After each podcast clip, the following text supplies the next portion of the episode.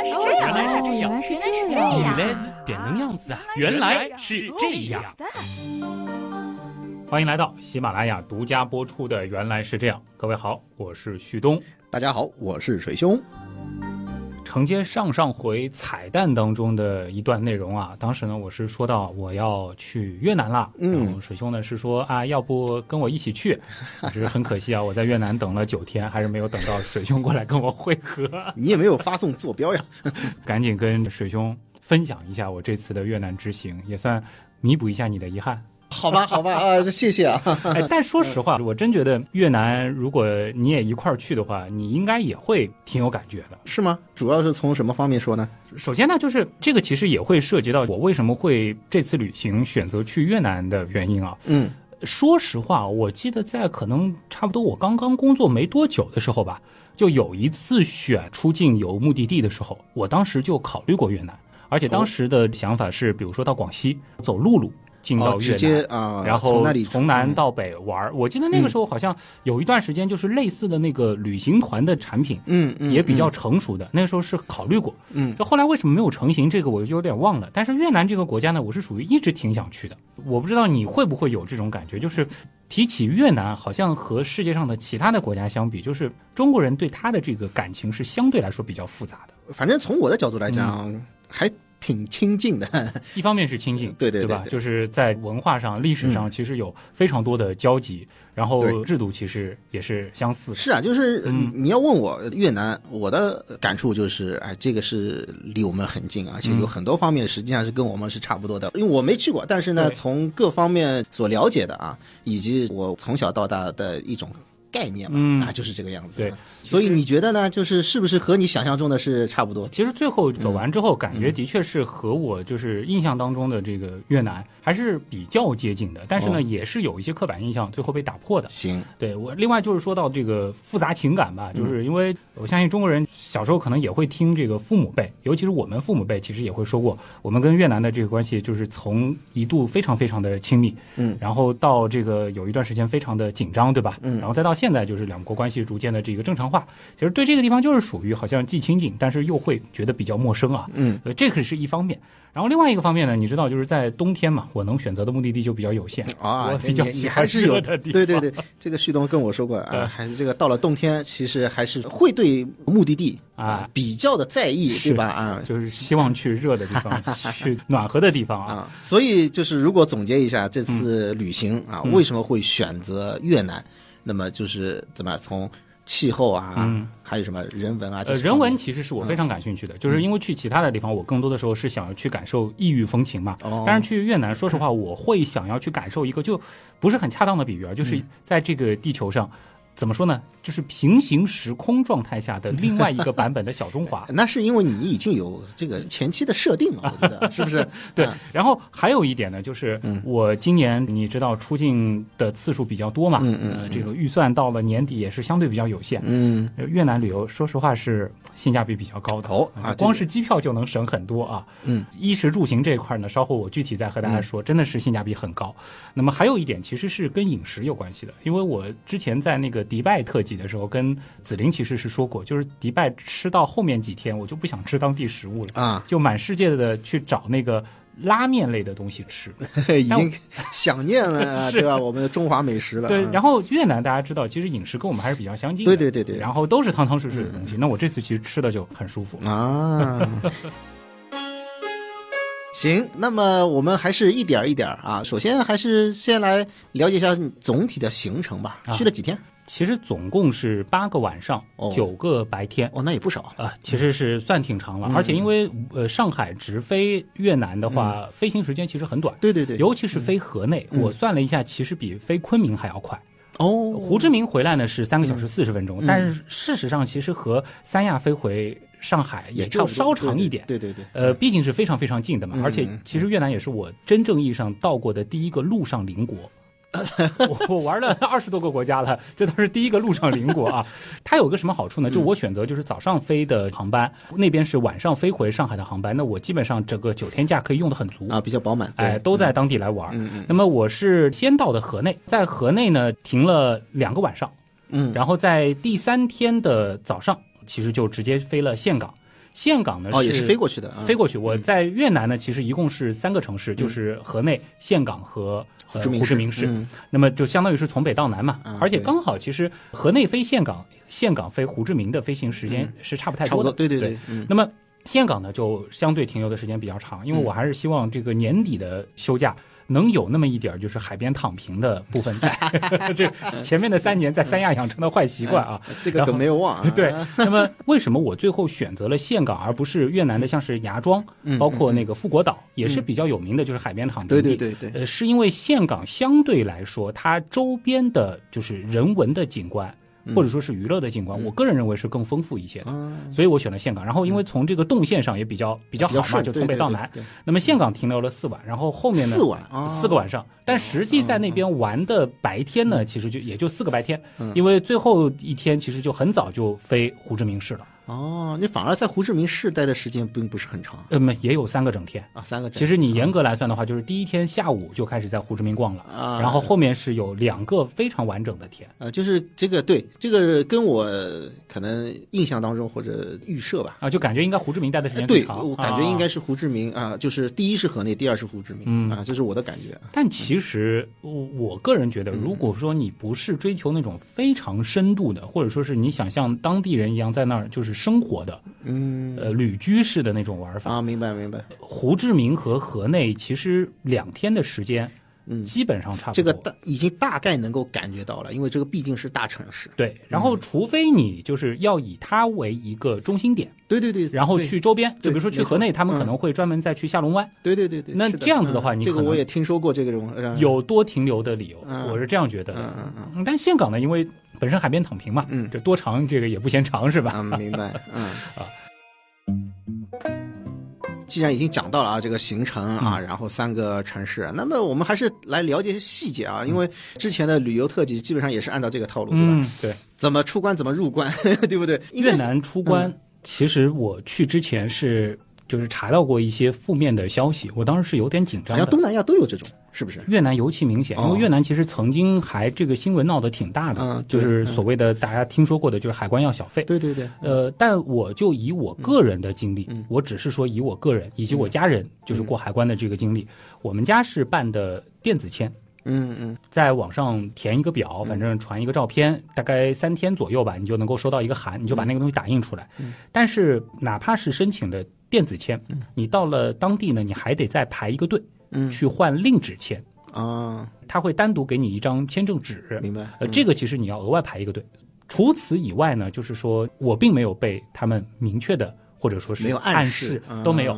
就反正就是正常的就过去了，但是我能够感觉到，就是尤其是他们做那个令旨签的，就河内的那个入境的那个时候，工作效率很低，嗯，就其实很长的一个队伍，然后一共好像就三四个工作人员在一个窗口里面，然后每个人只负责中间的一个环节，嗯。然后另外呢，的确在机场是会看到有穿着制服的工作人员，就说要不要快速通关。那说白了就是你给他一笔钱，他帮你去插队。嗯嗯嗯，这个我是看到的，但是直接经手的，就是我正常走程序去排队遇到的工作人员，他呢也没有问我去收这个小费。明白。嗯，这个呢，算是当时松了一口气吧，否则总觉得就感觉被人讹了一笔就很难受嘛，对吧？当然，我觉得呃，所有的游客也是这样，就大家也不要去惯着这些工作人员，因为对对对当地的法律是明确禁止这件事情的。。这个实际上也是告诉大家，那个越南它现在就是对外的这个形象啊，包括这个开放的程度，其实也是相当高的。对，所以在这个方面呢，它其实也有这样子的比较严格的这个要求。对对对，其实这个政府也在重视，就是我们也千万不要纵容他们的这些工作人员这样子的一种陋习，是吧？啊，对如果说真的遇到，其实明确的拒绝，嗯我看了很多的这个攻略，也都说他们也不会怎么样，就会放你过。然后机场出来一些引导啊什么的，这个方面方便吧？首先就是语言啊，我觉得。其实我去之前稍微有过一点顾虑，就是担心越南的国际化程度不高。啊，就是对比泰国和马来西亚的话，那我觉得就是说，可能越南呃，是不是说这个英语的普及率没有那么高啊？那我们概念当中就是你要么就是比如说越南它的这个说国际化的程度，也就是说英语的这个普及的程度，或者说你说这些交通枢纽当中，对吧？应该是有大量的这个英文。还有就是说中文中文它有没有？哎，对，很遗憾啊，就是嗯现在其实你说是从它的那个公共标志系统当中，中文几乎是看不到的。嗯，机场里面也没有。在我的印象当中，应该也是没有的。但是专门做令纸签的那个地方，因为啊会涉及到中国游客他会做这个提示。呃，其他地方呢只以粤文为主。嗯然后呢，它有很多的就是服务场所，嗯，最常见的第三语言是韩语，哦，韩语，因为现在就是说韩国在越南的企业很多，哦人员往来很密集，而且包括就是那边随处可见。韩国游客，嗯嗯，就基本上就是你走在大街上，他们向你推销，嗯，开口是韩语，啊，他以为你是韩国人，对他们啊。是是会这样。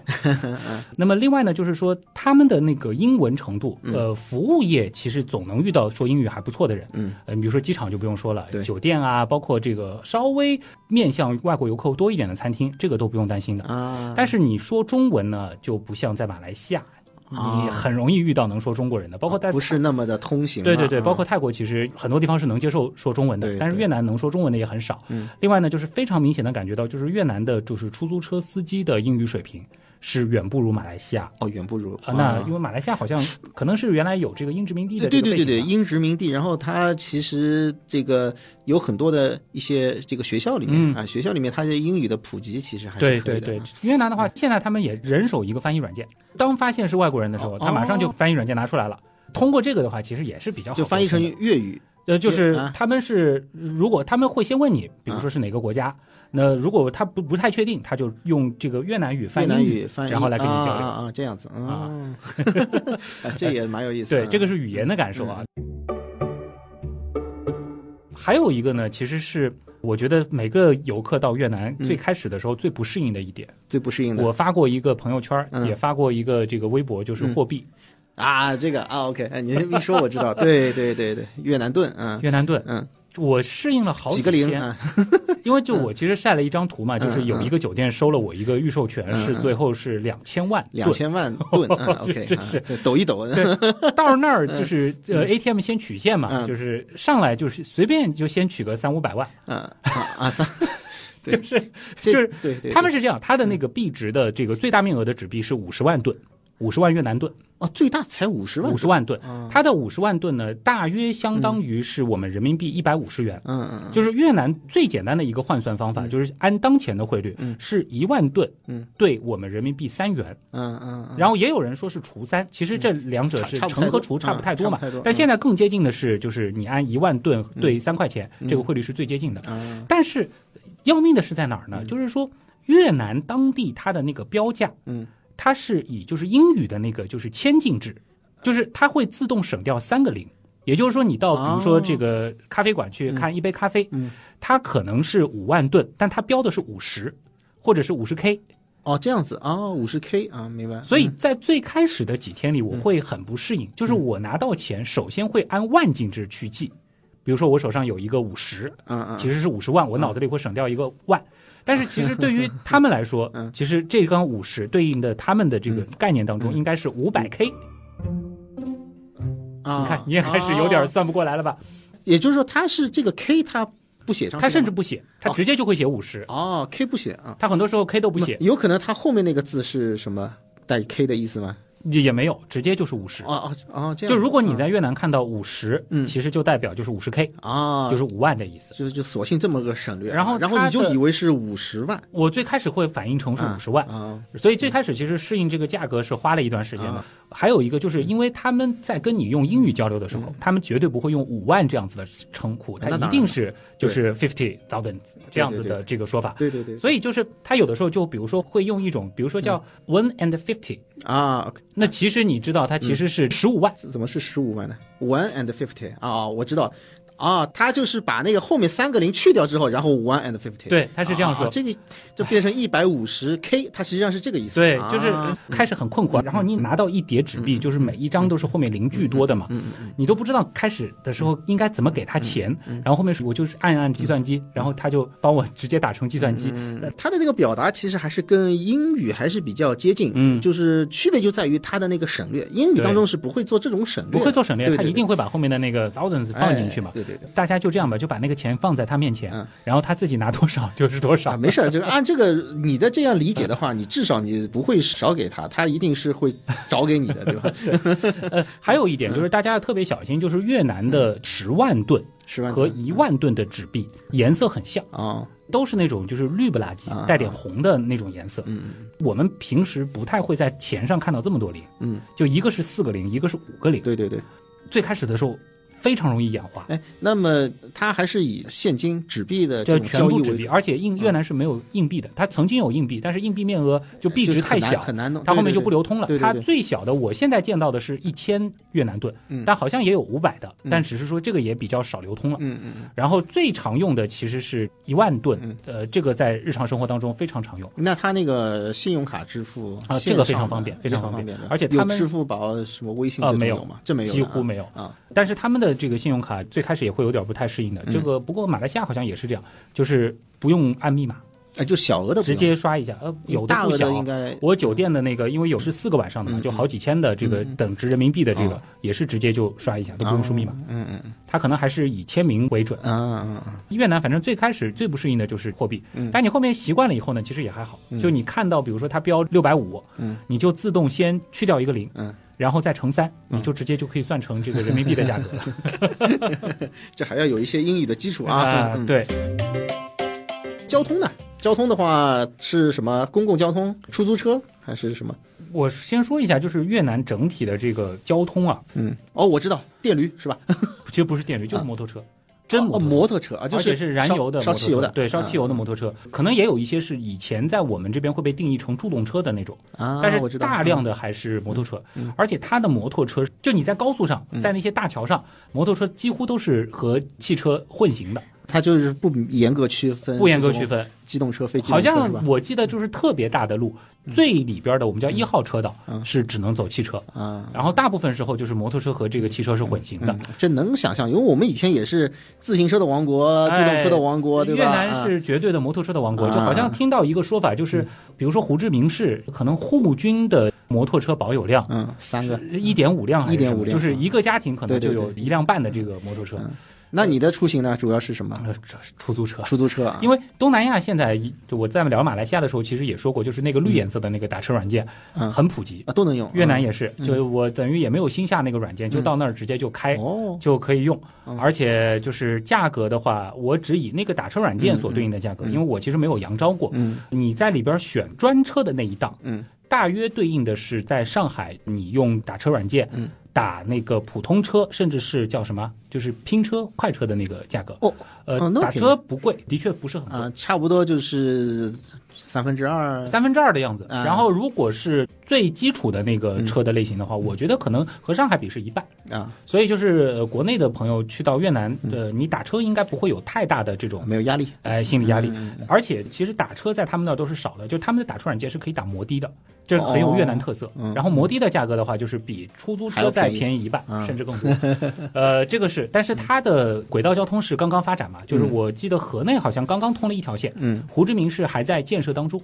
所以它不太适合对于外国人来说公共交通出行，因为公交车公交车其实你要花很多的时间去研究成本太高啊，对的对的，对对，嗯。就好在什么呢？就是说河内也好，嗯。还有胡志明也好，嗯其实有个共同的特点，就是他们的核心景点嗯。其实是在一个不大的步行范围里面。嗯。就基本上你如果说是我们叫特种兵式的走的话，嗯。呃，那些景点就是你靠脚一天是绝对能走完的，哦，走路就就不需要再用轮子走个大概半个小时。哦，啊。这尤其是像那个胡志明市，嗯。有很多的景点，基本上就是可能隔个三五分钟，或者过一个路口又是一个打卡点，哦。再过一个路口打卡点，就有点像上海哦。我们现在横幅保护区啊那一段就嗯。景点特别特别的密集、哦。啊。嗯，这还不错。所以就就交通主要是这个吧，但是嗯。有一个特别特别要说的，就是嗯。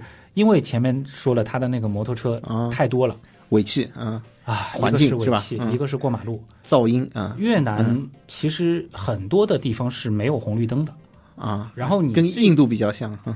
那比印度我觉得好一点，好一点。就是胡志明市还是有的，但是它的那个红绿灯有的时候一个路口它不放全，它可能只在单边有，所以最开始你都不知道这个红绿灯在哪。啊，然后有一些呢是压根儿没有，然后你就只能跟着别人走，而且他们们是几乎没有那个就是礼让行人的说法的，嗯。或者说就是这个比如说转弯让直行，我看是没有的。嗯。但是呢，就是你学会一个动作，嗯，你也就慢慢的能够过马路了，嗯。就一定要手伸出来。啊。就是就是示意停停停。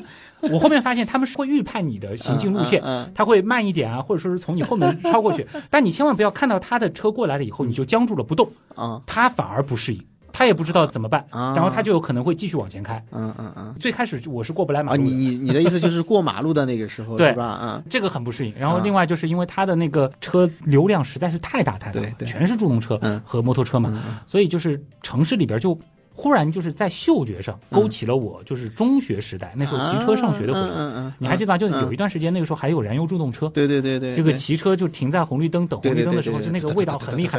哎，对对对，汽油味儿，嗯，我其实这两天回到上海，我忽然发现，就是我有的时候低估了上海的干净程度和嗯。安静程度。嗯，就你走在上海的大街上，你真的会发现其实很安静，因为现在是的。现在因为内环呃不是外环以内，现在都不能鸣笛对吧？然后又没有那个呃，就是我们讲燃油的这些嗯。助动车，然后现在其实燃油车都开始不多了。是的，公共汽车其实全部都是嗯。加氢啊或者是加电的，就其实确实安静许多。对这个嗯的确是卓有成效。但是他的那个呢，就是那种整个大街上就咚咚咚咚咚咚咚咚咚，嗯就就那个声音的感觉还是比较的震撼的。嗯 其实除了车尾气的那个味道，嗯，越南的大街上呢，就是那个烟火气的确是 烟火气，啊你是说的是交通工具的烟火气，还是店铺的？就是嗯店铺嘛，就是这个呢，有一方面是正向的评价的一个烟火气，就是。也尤其是国内，其实还有一些城市也有类似的烟火气的，比如因为它的长沙、重庆，对对对，它就是饮食习惯其实和我们是比较比较像的接近的。对，那么会有很多，比如说蒸的，哎，对吧？？蒸煮烧烤，就是这种都都会有。然后呢，它的这个排烟，因为我们现在其实 我我这个基本上能理解。我们现在因为其实很很很规范，嗯，包括尤其是一些商场，这这个油烟它它的很严格。那么如果说沿街的那种店铺，它可能这个油烟机它直接往哎，街上排，是吧？所以就走到大街上你就很明显。嗯但另外一方面呢，就是我说是意象上的那个烟火气，就是这个市井的感觉，啊，其实车水马龙，就让我 就很明显的能够感觉到，就是当时因为在河内印象特别深嗯嘛，就是感觉好像是呃零零年代左右的上海，啊尤其是我们说老城乡那一带，你去到当时的南市区，就那一片的感觉。你要说零零年代，那可能呃，这个比我想象当中呢，可能还稍微晚一点。你想到的是八我九十年代？我以为越南可能现在就是九十年代的这种哦，那不止嗯，其实它的现代化现代化程度已程经度是比较高了。我刻板印象中的是要高的。对对对，这就是所谓的刻板印象，对对对哎可能现在还停留在那个地方。但是，呢，就是它的那个，就是有一些烟火气是东南亚独有的，因为东南亚它热嘛，就是它的店铺很多是没有那个玻璃的。就就是一个开放的空间，是是是。然后或者是支一个棚，然后他们又很喜欢就是把那个摊儿摆在那个人行道上，哎，对。然后一到晚上，尤其是河内，就是几乎所有的人行道都被那个小板凳占领，这个我们是排档。国内就是在南方地区嗯，啊，包括海南啊、福建啊，这也还挺，多的。是的，嗯。那这个呢，其实晚上出去的时候，你看到这种就是，哎，大家热热闹闹坐在地上这个嗯吃饭，嗯蹲在地上吃饭的那种感觉，其实还是挺好的啊。嗯，是的，而且因为它的那个，我觉得就是大型商场的嗯发展程度还不是特别的高，嗯所以呢，就是它的临街商业，嗯目前为止还是非常非常非常的发达。嗯嗯嗯就这一点的话，像上海，我都觉得，其实你去离开市区最核心的区，你往外走，你会发现，其实临街的商店并没有说是完全连成片的。嗯，它的话，真的就是蔓延非常多的街区，就全部都是一家店挨着一家店。上海现在是就是有些小区，有些地方它小区比较的密集，对，密集了之后，反而这个店铺就不是特别的集中，对对对吧？还有还有一些地方呢是属于什么呢？就是有店铺，嗯，但是你不太方便停车，是吧？对，呃，反正各有各的特色吧。嗯但是呢，很多地方的确就像水兄说的，就感觉像是二三十年前的嗯我们的那种。所以，所以，所以你的感觉就是说，越南跟我们中国大部分的一些城市这种嗯感觉是比较接近的，是吧？尤其是在河内的时候，啊，在河内就当时我发的第一个这个微博，就是说，就感觉就是出国了又感觉没出国嘛。嗯，因为嗯。似曾相识，就首先第一个就是在呃河内的这些旅游景点，嗯。像是那个什么升龙皇城啊，嗯。然后像是那个是环建湖这里边的那个玉山祠，嗯。再包括什么镇国寺，嗯。它有很多的那个岭南建筑的那种风格。对对对对对，然后呢，装饰上呢又更加的繁复，有越南的那种审美，嗯但是呢，它一定是基于就是中国古代建筑的那个造型，，是的，包括的一些基本的那种形制，再加上尤其是它的古代建筑里，还是保留了大量的汉字的。嗯，没错，嗯那你去看它的那个景点，就会出现一个比较好玩的事情，就是越南人看到那个字就完全不知道在看什么，但反倒是中国人看到他的那个牌匾，现在的越南人已经不认识了，对，很有啊。感觉去读他的那个诗句，因为他们废除汉字之后，呃完全用的是拼音的那套系统嘛。哦，那那他废除汉字，相比于他之前这个汉字的这个流入，那没多少年，呃，好像大规模废除汉字，也就是五六十哎年的时间。，对呀，嗯，呃，但这个其实就我觉得，不管怎么样，他们有那么长的一段历史是曾经使用汉字的。对，那现在就导致他们这个没办法，这个其实就是如果说是你在那个 东亚国家。普遍的问题。哎，就学校里面你都没有这个汉字的嗯内容了，没有这方面的教学，包括书法等等这些东西都没有了。那这个确实这个对然后其实我看到有一些就是他在那个古迹里边写的一些诗句，然后我查了一下，不是中国诗句，就是当时的那个越南文人嗯，用那个中文啊。去写就的诗句，其实行文也非常的漂亮。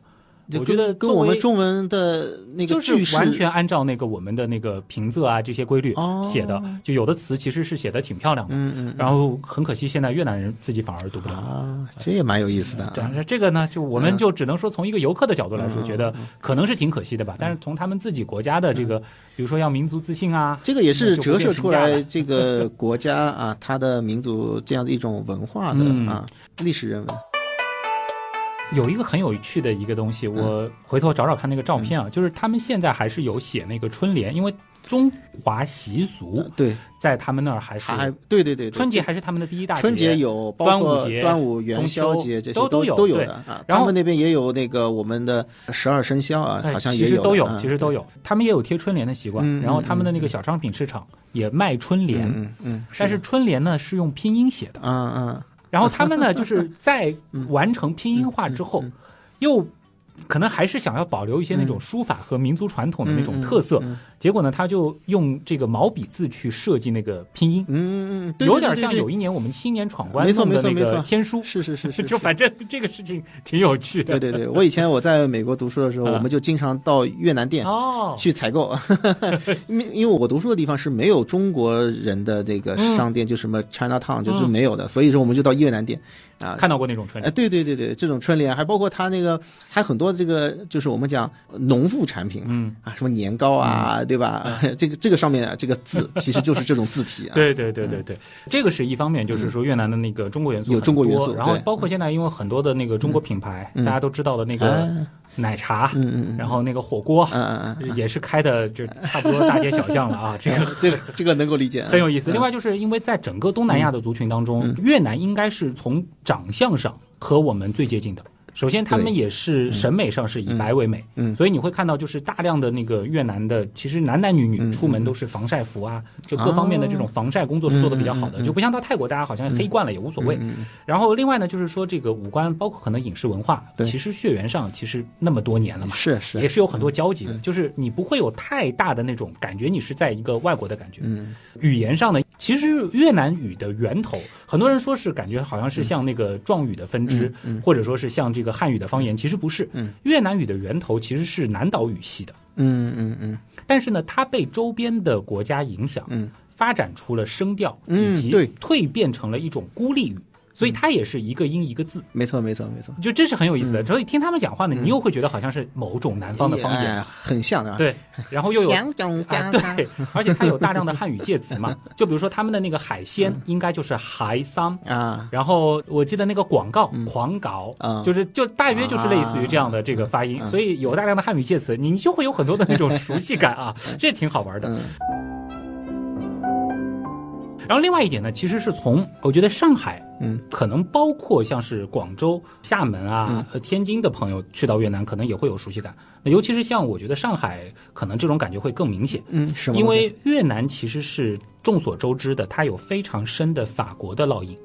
毕竟就是法国在那边其实是殖民了，也是将近一百年的时间吧嗯。对，所以无论是河内还是在胡志明，都有大量的法式的建筑，嗯以及非常明显的就是法式的街区。嗯就法式的街区，大家知道的就是那种斜的斜弯的路然后是那种多岔路口嗯，它不是那种十字交叉的那种布局的。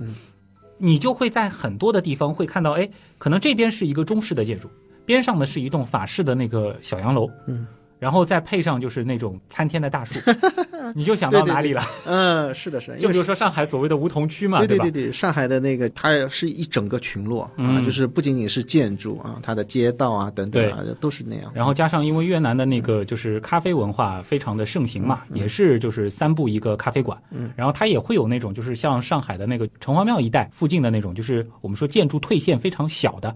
就是门面会紧挨着人行道的那样的街区，嗯，就有很多地方你会觉得就非常非常的熟悉，嗯啊，这个是一点啊。所以呢，其实虽然它是法国元素，但实际上对于上海来讲的话，好像跟我们身边也非常的接近。对，对于上海，你也是法国元素和中国元素有很多的街道是这样的融合着的嘛，对吧？啊，前面忘了问啊，就是因为说了这个越南盾啊，出租车，它整体上这个物价怎么样？便宜。便宜，真便宜。呃，物价起码是可能往前推十年不过分，就是相当于我们十年前的。仅以上。你说的是什么？是比如说是餐饮啊、交通啊，这个交通呢？我前面说到，差不多是可能一半多一点，嗯，就这样的比例。嗯，住宿的话呢，同品质的酒店，我只能说同品质的酒店，大约是七折到六折的水平啊。最明显的是餐饮。嗯，就是说我举两个，一个是咖啡，一个是常见的那个越南粉。就是越南粉其实对标的就是我们街边的那种，像是吃一碗拉面。对对对对，对吧？那么他们那边咖啡是那种网红店，呃，或者说是那种就是连锁的精品咖啡店。一杯我就举一个，就是我特别喜欢喝的那个，就是很多人可能都知道的，就是他拿那个椰奶椰浆打成那个冰沙，嗯，然后再倒咖啡进去，嗯一大杯，嗯，这个在上海的话，基本上三十以上吧。对。它是六万五千，嗯，六万五千，就是十九块五，就差不多二十块钱一杯，这已经是就是非常好的精品咖啡了。那你路边如果说是买那种就是小咖啡，那基本上四万块钱，嗯，便宜的三万块钱，你都能喝到拿铁，嗯，那其实算下来就是多块，九十块钱这个样子，而且就是哪怕是他们的旅游景区的那种咖啡，你坐进去基本上不会超过二十块钱一杯。啊。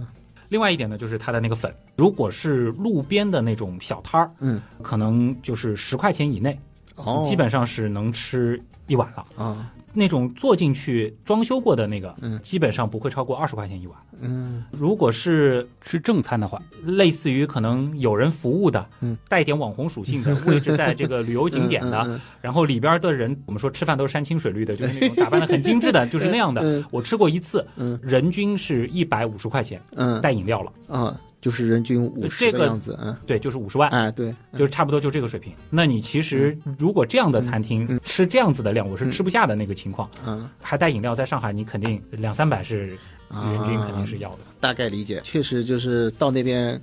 还是总体上是非常的适应啊，而且会感觉到比较比较实惠，因为它就是你花钱其实没有太大的压力。对对，我第一天就印象特别深，当时就是手上就是拿了两个那个五十万的那个盾去嘛，然后下午晚上又是喝了饮料，又是去了景点，还进了旅游景点买了门票，还吃了晚饭，然后最后回到酒店，那两个还没用完，就就还有还有剩。我当时就觉得哇，如果同样的品质在上海玩肯定不够的啊。当然了，你话说回来，你是在上海，你也不会这样子去消。消费对吧？是对。好，有一个忘记说了，就是它的那个景点门票其实也很便宜。嗯，哎，对，就它的那个，比如说像他们的那个故宫，当然和咱们的故宫体量是没法比的啊。对对对。但是就是比如说河内的那个升龙皇城，嗯。我没有记错的话，它的门票应该是三万吨还是六万吨，就反正不会超过十五块钱。哦，然后它那种小一点的景点，比如说像是他们那个什么镇国寺啊，然后玉山祠啊，基本上都是在三万吨左右。嗯，那你算成人民币的话，都是不到十块钱。这还是他们的热门景点，热门景点针对成年人且是外国游客的价格。嗯啊，那还真的是挺友好的，的确是性价比比较高的。嗯，是的。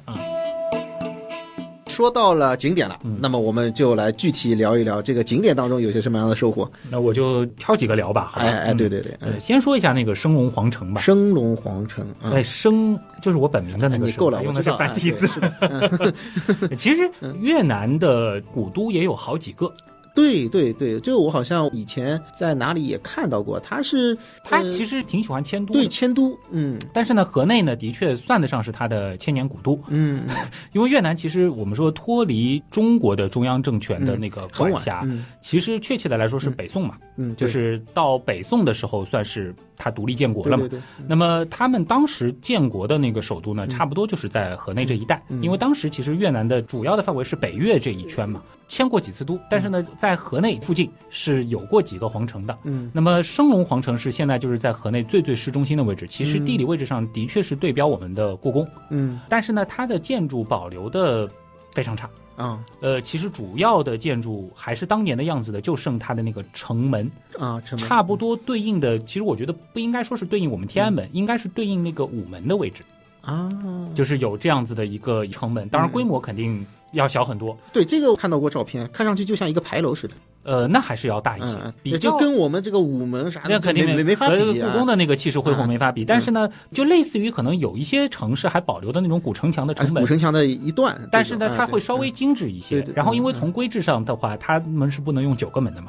我记得应该是七个门，哦还是呃五个门。这个意思，嗯然后呢，你会发现就是说，这个里边有一些就是出土的那种文物，包括就是当时的一些，比如说石刻啊什么的，嗯就很符合他们所谓的叫对外称王，对内称帝。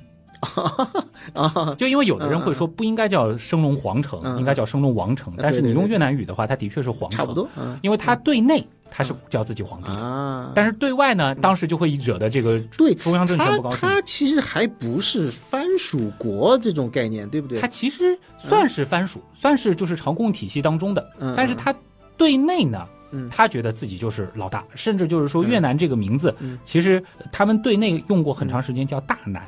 啊，然后包括越南的名字的那个来历，就其实他当时是想用南越这个词嘛，南越啊，然后后面应该是嘉庆皇帝吧，然后就说南越是我们原来的一个这个割据政权，你用了这个这什么意思？那肯定不行，那我给你换个名字，就就就叫越南吧。就这样，但是他们对内一过去啊，就是在这个他们那个封建王朝时代，一般用大南好像也比较多啊。嗯然后有一个细节，就是你会发现他们会出现就是四爪龙和五爪龙混用的情况。嗯，这个东西你在中国，如果是你去那种亲王府啊、嗯王府，你看到五爪龙那不得了，嗯那造反了，对对吧？对对对，嗯。但是他们那边就是有些地方门面上你数数看，那个爪子是四个爪，嗯。但有些地方你看到龙那个爪子就五个爪。啊，。反正我们这边皇帝也不会到他那边去视察，对吧？真的是山高皇帝远，山高中国的皇帝远啊对吧？里边呢，整个的这个规制，你也可以看到他当时的一些复原图，那就是一个缩小版的那个故宫的感觉，嗯。但是它的那个颜色是没有用红色，嗯。用了黄色。嗯嗯但越南你会发现，就是他们特别喜欢用黄色，嗯。我不知道是因为之前就是说黄色代表那种皇家。还是说这个黄色跟他们的这个民族性的某些东西契合？嗯。就越南大量的民居，嗯，或者说是一些这种正式场合的建筑，它都喜欢用黄色的外立面。中文皇城附近其实有一个巴亭广场，巴亭广呃，场其实说白了就是对标天安门广场，哦，就是一个缩小版。然后它的那个政府的机关，嗯然后包括什么，我记得什么外交部啊，然后那个国防部啊，啊这些基本上都是在这个广场周围。啊，这是一个就是他那个独立之后建起来的地方嘛？好像在之前就有，殖民地时代好像也有，只不过后面因为他就把他的那个政治地位提得更高，啊，包括胡志明主席陵也是在巴亭广场，嗯，所以就和确实，我们很像，对吧？呃，只是说规模上会小一些。然后呢，因为热带的关系，我感觉好像不如北京的那么的庄严肃穆。嗯但是它边上呢，的确也是有他们的那个类似于人民大会堂的这样子的一个，但是它不是像北京城市中轴线，它的那个城市格局呢，其实还是更像上海，是指什么方面？就是道路啊，歪就就不是那哎，它是那种嗯。歪的，就是但是那个巴黎广场那一小块儿还是有一点点中轴线的影子。啊，河内呢，它主要是围绕着一个大湖叫西湖，就是我们的西湖的那个，就是我们的西湖，嗯。而且甚至就是说他们怎么讲西湖的历史的，嗯。就说是是什么七仙女还是什么，中间有一个仙哦女是吧？嗯。掉了两面镜子哎，一面镜子掉在杭州，哦。一面镜子掉在河哎呀，我去啊，这样子的，啊 还有一个湖呢，就是他们比较有历史性质的那个环建湖，就是哦那是个小湖。啊，环建湖，对嗯，就是环建湖，其实宝边上剑的那个剑，对吧？他那个故事也是大概就是某个国王吧，就是要这个起义要干大事儿，有一只乌龟给他送了一把宝剑，嗯。然后他干成之后呢，他又回到那个湖，还给哎，好像是乌龟又把那个剑给抢走了，还是怎么回事？反正就说你反正这个事儿已经完成了，那这个剑就还掉吧，就是有了这个名字。这个反正到了河内肯定都会去的。嗯但是那个乌龟其实挺值得说的，是斑鳖。哦，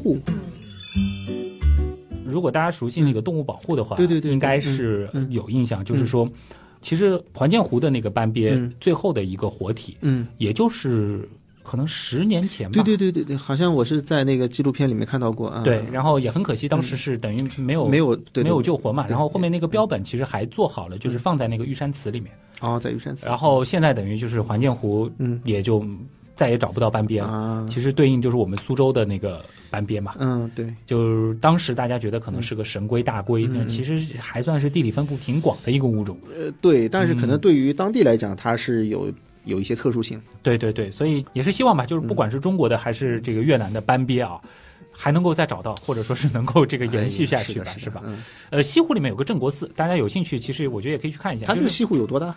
我感觉比杭州西湖可能稍大一些，嗯但它的缺点是就是它后面没有山，所以就没有那种啊，山水画的感觉。对它的立体感不是很对，它是周围已经就是高度开发了一圈城市了。哦，已经是现代的那个。但是呢，和杭州西湖我觉得挺像的，就是它也是那种没有围墙的，嗯就是市道路也是民其窄窄的实嗯很喜欢在它边上的这一圈绿化当中，就是晨练啊、钓鱼啊。啊，哦，西湖好像不能钓鱼了，越南河内的西湖是是可以钓鱼啊，就是市井气比较重的一个一个区域，嗯其实挺漂亮的啊。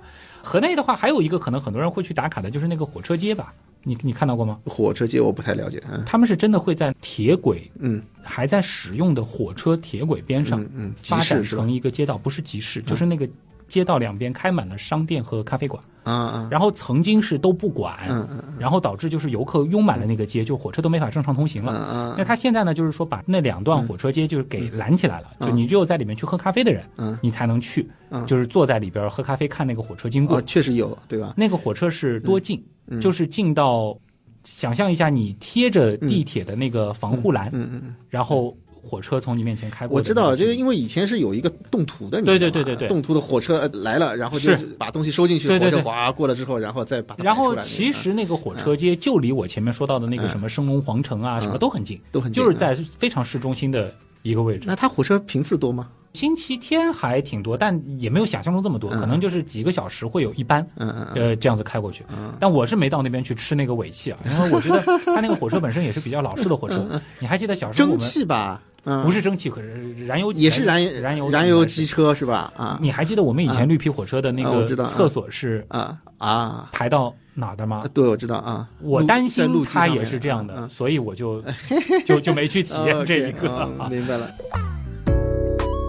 河内这个有没想到啊？它的景点在城市当中啊，实际上也是非常多，吧？对对对，还有那种啊。什么像那个教堂啊什么这些的，啊，就是反正大家有兴趣可以去看一看。这肯定有。啊。河内还有一个我觉得很能勾起就是老上海人回忆的一个区域，就是三十六行，什么三三十六，它应该是叫我没记错就叫三十六行，它其实就是我们讲什么行行出状元，行行出状元，就是每一条街是一个产业，啊。就是卖一种东西，就比如说啊。一条街可能都是五金，一条街可能都是卖那个就是小商品，哦是吗？它就是规模很大的？很大很大，嗯。就是我又要说到我们的老南市了，嗯，就那一片，你就想象，就是每一条对，街道南，市有那个什么文庙，还有那个叫啥？对，这个虬江路，哎，就很像，就是那那种感觉，嗯。而且就是每家店就是紧挨着。啊这样子开我不知道水兄你还记得，嗯就是我们大概也是在零零年前后吧嗯，九五年到零零年，嗯。就那个时候每到那个春节啊，就包括就是像那个我们说什么圣诞节、元旦的时候，嗯就是到那个城隍庙去买那种装饰品，嗯嗯哦哦，这个小商品市场，小商品市场，啊。然后它其实整个 福佑小福佑路，然后整个福佑路就是全部开满的那种啊，它是这样子的。小店，啊然后那个店就是上上下下全部给你堆满了那种小挂件，明白了，嗯。然后它每条街都是这样，嗯嗯嗯嗯，就那个还挺有感觉的，就有点那个找到童年回忆的哎呀，意思。原来跑到这个河内是去找回忆的，对，是的，是的，是的，原来是这样。就是这样。